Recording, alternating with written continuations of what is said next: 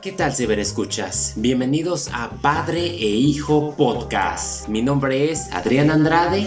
Yo soy Álvaro, ¿cómo están? Ha llegado de nueva cuenta la temporada navideña Sé que estamos ya por terminar noviembre, pero el espíritu se ha sentido desde que inició y más que nada por el catálogo de Netflix que esta vez creo que le está ganando a todas las plataformas en streaming a lanzarnos contenido original basado en Navidad.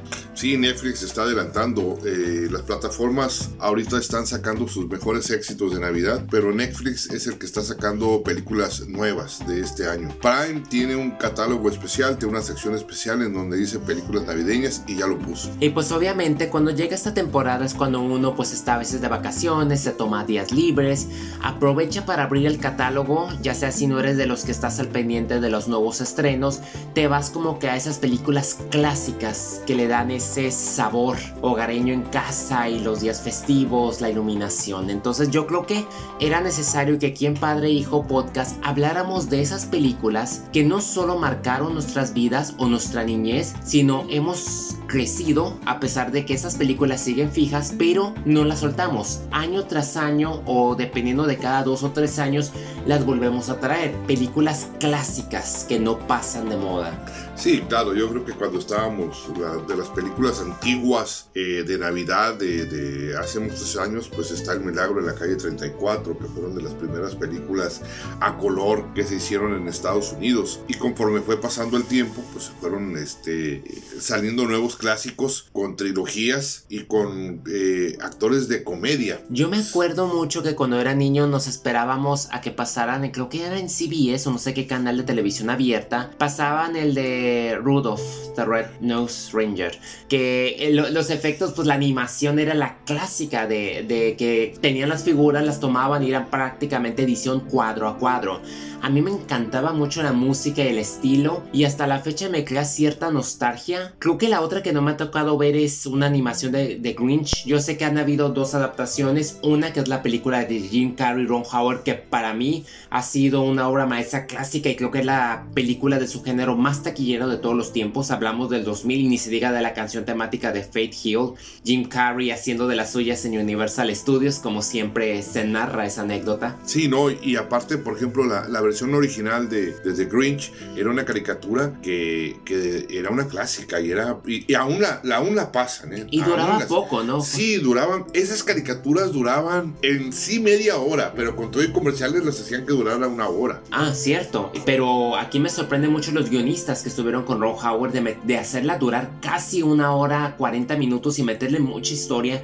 Desconozco la animación que sacaron con la voz de Benedict Cumberbatch, no sé por dónde le tiré, yo no descarto que sea muy talentosa, pero después de ver la adaptación en vivo, no me he animado a ver otra adaptación de The Grinch porque es muy difícil para mí aceptarla. Sí, no, y es que eh, Jim Carrey en el Grinch era el Grinch. Claro. O sea, de, eh, Ron Howard siempre ha sido un director que sabe escoger a sus actores para las películas. Y siempre que los escoge son actores claves en cualquier tipo. En, en esta ocasión es de Navidad, pero en otras cosas siempre ha sido igual. Y hablando de actores de comedia, pues tenemos la, trilogía de la Santa Cláusula. Ah, claro, me, fascina. Para mí mi favorita es la segunda por lo madura y adulta que se torna a la vez rescatar ese espíritu de, la, de los niños, pero a mí me gusta cómo Santa Cláusula está como que buscando a una esposa, cómo meten mucho la familia. No sé, a mí lo personal dejaron a un poco a un lado la magia y se enfocaron más a las personas. ¿Y los artistas repitieron? Sí, Tim Allen, por supuesto. es muy importante, ¿no? La pareja también, el niño, o sea, eh, le dieron continuidad y se volvieron también parte clásica de la, de, bueno, en esta casa, ¿no? Claro que la primera, pues es la primera, eso de meterte un contrato de que alguien tumba a Santa Claus y tiene que cubrir su lugar, fue muy novedoso. Yo me acuerdo que esa caricatura, siempre que la miraba, me encantaba. Y creo que hay otra que hasta ahorita me acordé que es Jingle All the Way con Arnold ah, Sí, con Arnold Schwarzenegger. Que todo el mundo salía corriendo por los juguetes. Ah, para mí, ah, ya no la he visto pero apenas me acordé que también salía Jake Lloyd, el futuro Anakin. Sí. A mí me, me fascinó esa película. Se me hizo muy especial por, porque a ti te pasó una vez con un batimóvil. Sí, sí, no, no, no. eh, fue un batimóvil que anduve consiguiendo por todas las tiendas de San Diego. Y este, y lo dejé en el carrito y cuando menos pensé ya me lo estaban quitando del carrito. O sea, era, era, parecía que no. Dices, no, en Estados Unidos respeta. No, en tiempos de Navidad no hay respeto para los juguetes. Eh, se balancea la gente como una cosa extraordinaria, ¿no? Y, y- y es la etapa donde tú de los cómicos, ¿no? Estamos hablando de, de Tim Allen, estamos hablando de Schwarzenegger cuando estaba en la comedia Sinbad, que era el comediante, y, y no nos podemos olvidar de Chevy Chase, Claro. de National Lampoon, o sea que es- Christmas Vacation. que esa, o sea, esa, esa película tú te ríes desde que empieza hasta que acaba. Hay que volverla a traer a la lista porque también es, es una película clásica no, de no, años que te- no pasa de moda. O sea, la escena, ah, digo, ya la han visto, pero la escena cuando se mete la ardilla en el árbol, cuando la están correteando y que trae la ardilla la buena en la parte de atrás, la- o sea, es, Es- es, uf, icónica. Desastre y media. Y cabe destacar que hicieron una secuela con el personaje del hijo y mucha gente se quejó porque el actor que le hacía del hijo en ese entonces de Chevy Chase era el que salía en Big Bang Theory, Así el papel es. de Len- Leonard. Sí, sí, Leonard. Y para varias yo estuve de acuerdo, pero a la vez dije, qué bueno que no hizo esta versión porque era mucho humor negro y nada que ver con el espíritu clásico. No, esa es, es, es, o sea, es- está fabulosa la, la, la película y la pues, eh, al igual que por ejemplo que sigue, sigue siendo una clásica para mí en lo personal, que es la de Home Alone. Ay, sí, ya sé, cada año esa sí no te la pierdes. Y la veo en Thanksgiving. Y la veo en Thanksgiving o la veo al día siguiente. ¿Por qué? Porque la veo y, y- y me da mucha risa. O sea, me, me divierto mucho. Sé lo que va a pasar, sé lo que está pasando.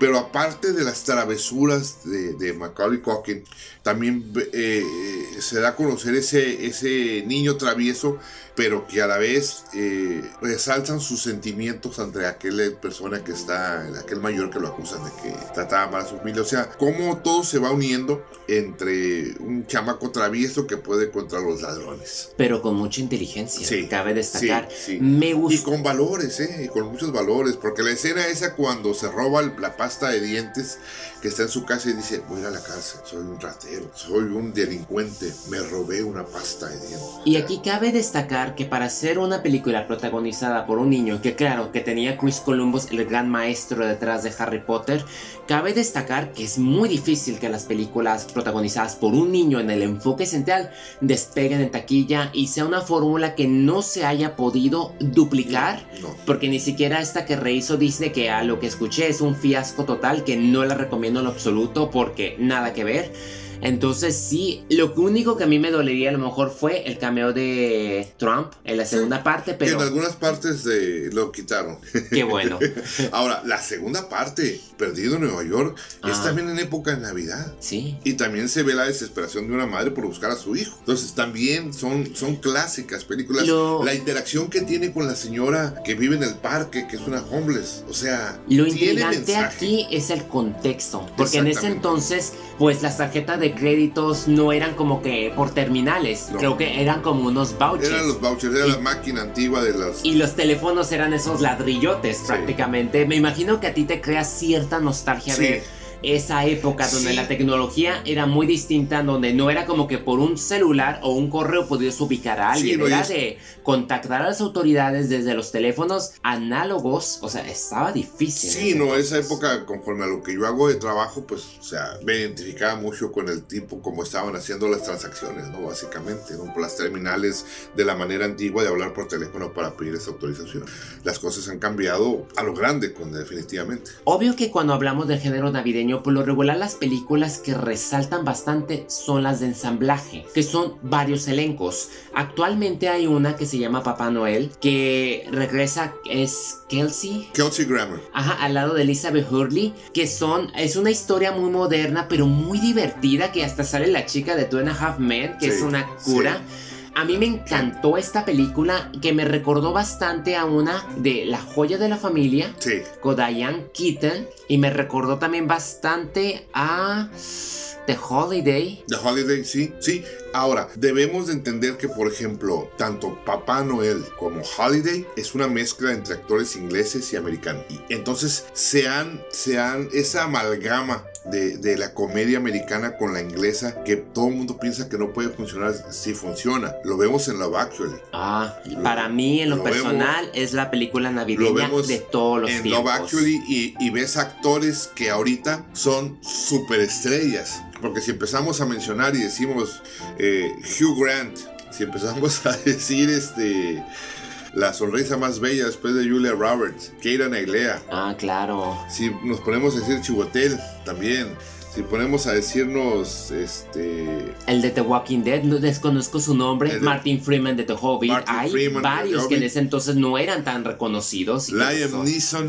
Ay, también hay que mencionar al que se nos fue sí. Rickman. Alan Rickman. Cabe destacar que hay una película recientemente en Netflix que se llama Qué duro es el amor, Hard Love, que hace mucha referencia a Love Actually, inclusive toman la escena al final con los cartelones sí, sí. y la música y de los mormones, que a mí se me hizo muy simpática esa película y me gustó las referencias, pero hubo una sorpresa y fue cuando Uh, colocaron Duro de Matar como una película navideña, que ciertamente el contexto encaja y aparte sale Alan Rickman. No que sea navideño, pero hay una como que combinación ahí.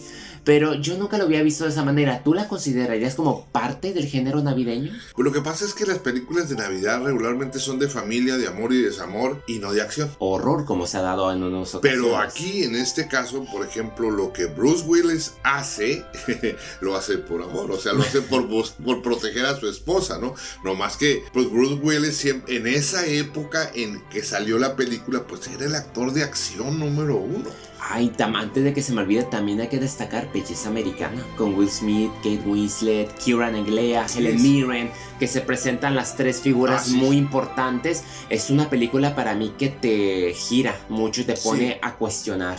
Eh, y como, habías, como habíamos este, comentado, ¿no? Este, en pláticas tú y yo, esta es una época que independientemente de la religión que tú proceses, independientemente en lo que tú creas, hay una película que es una obra maestra que la tienen que ver. Claro que sí. Es La Cabaña, indudablemente, como un lector de no- de la novela.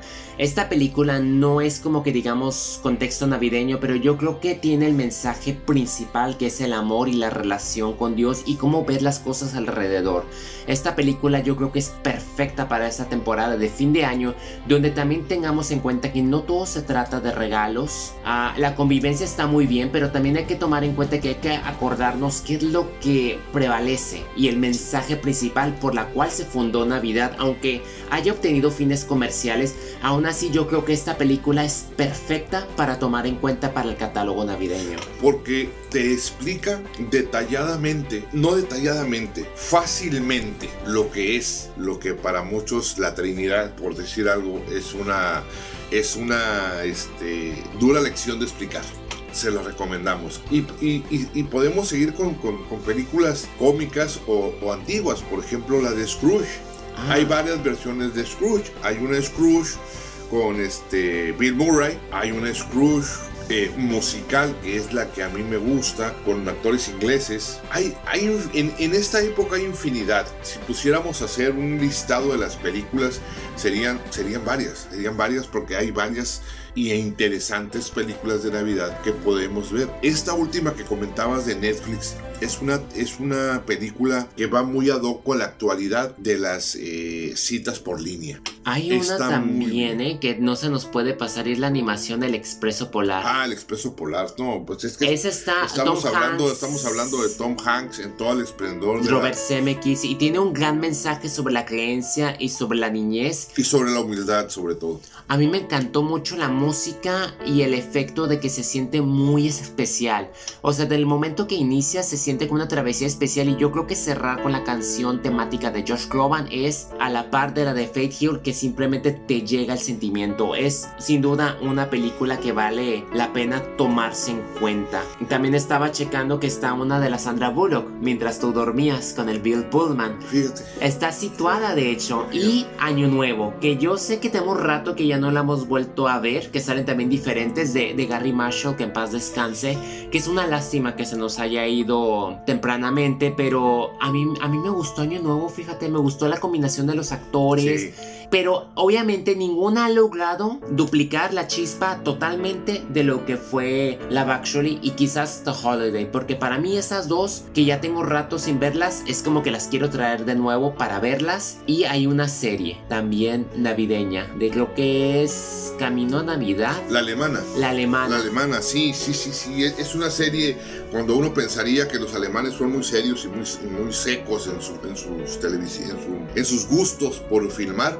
Esta película está, esta serie, perdón, que está por Netflix, es muy buena también, eh, muy buena. Y claro, tenemos eh, caricaturas navideñas, pues están las de Charlie Brown también, o sea, las de Peanuts, que todo el mundo la recuerda. Ah, y también te acuerdas de la de Will Ferrell Elf. La de Elf también. ¿Sabes que a mí no me gustó tanto? No es como que de mis... Sé que es chistosita, pero no es como que me llegue tanto. Y yo creo que también hubo una el año pasado con... con ay, se me olvida el nombre de la reina de los dragones. Que creo que Obi... Obi- no, no sé si se llama Estaré en casa... Es de una canción famosa navideña, Ajá. pero se me olvidó por completo el nombre. Es que hay muchos actores o hay muchos directores que han tratado de sacar películas de Navidad con humor negro y realmente este pues no, no logran el cometido que, que es para esa época del año. Last Christmas. Last Christmas. que es una canción que ella conoce a alguien y que no es quien parece ser.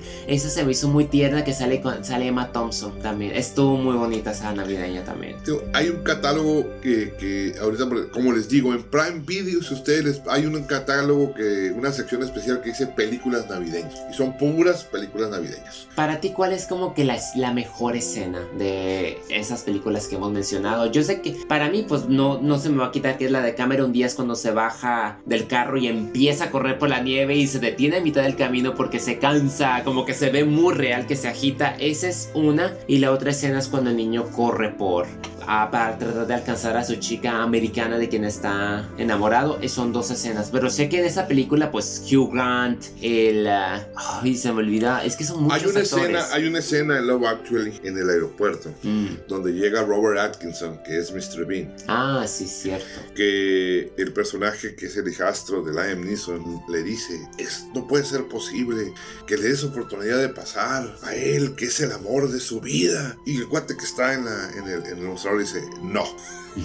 Y en esto llega Rowan Atkinson, que ya había tenido una escena con Alan Rickman fabulosa para envolver un regalo. Y le empieza a, empieza a buscar el boleto y tarda la eternidad. Y eso hace que el niño cruce y atraviese todo el, todo el pasillo para llegar. La cara de, de Rowan Atkinson cuando se da la vuelta con Liam Neeson y se le queda mirando como diciendo, misión cumplida, me voy. Porque no viajó. no viaja. O sea, esa, la escena cuando se presenta con Kairan y Lea y le empieza a dar las, las, la, la información que él sentía por ella. Sí, los Otra, son muchas cartulinas que otra escena, otra escena. La escena cuando Colin Firth se despide de la muchacha que le hace el quehacer, que es la portuguesa. Ah, sí. Que se despiden, se va, se va y pum, y lo choca. O sea, es que hay muchas escenas. Y también cuando Hay va a pedir la mano, que va Cuando- todo el pueblo con él. Que eh, llegan al restaurante y que le dice, vengo a pedir la mano de tu hija. No, dice, yo te pago. Le dice, el papá. o sea, hay escenas memorables de esa película y que también transmiten este, mucha esperanza, mucha esperanza y mucho amor. Yo creo mucha que sí, es muy, es muy bonito ver estas películas, cómo no han pasado de moda y cómo han sido, han influenciado a las otras que han aparecido. Entonces, pues sí, para mí, pues Love Actually es como que de las mejores que simbolizan esta época. Y Holiday representa la música, los paisajes preciosos y las actuaciones de Jude Law, Cameron Díaz, de Kate Winslet, Kate Winslet y sorprendentemente, aunque no lo crean, Jack Black. de Galán. Sí, o sea, son... ¿Qué es lo que sucede con las películas navideñas? Que es cuando metes parejas que tú nunca te esperarías, como fue el caso de Cuatro Navidades con Vince Vaughn y Reese Witherspoon. Aprovechas para hacer algo totalmente distinto y pues prácticamente qué mejor que... Acabas de, acabas de mencionar también otra de Navidad, la de la Reese Witherspoon Ujú. con, Vince Vaughn. con Vince Vaughn. Eh, estuvo, estuvo buena. Y la era de humor negro, ¿eh? Traía su humor negro. Mas sin embargo, lo aceptabas porque Vince Vaughn lo ves y te ríes. Sí, Te ríes, sí, o sea, y, y salían buenos actores. Eh, o sea, son, miren, las películas siempre hemos creído, Adrián y yo, que tienen una función, la función principal es divertir, esa es la función principal, pero también tienen que educar, tienen que crearnos conciencia. Hay películas, películas que vemos y nos tienen que crear conciencia en todo, en los derechos civiles, en los derechos de la naturaleza, en los derechos humanos. Parece que no, pero el cine es arte. Claro que sí. Y como tal, debemos que respetar. Bueno, pues eso es todo por hoy. Esperemos que algunos títulos de los que hablamos pues hayan coincidido con ustedes y si no y si se encontraron con algunos que no los han visto todavía, pues qué mejor que aprovechen en esta temporada navideña y las reproduzcan en las distintas plataformas de streaming. Mi nombre es Adrián Andrade. El mío es Álvaro Andrade y cuídense mucho. Hasta la próxima.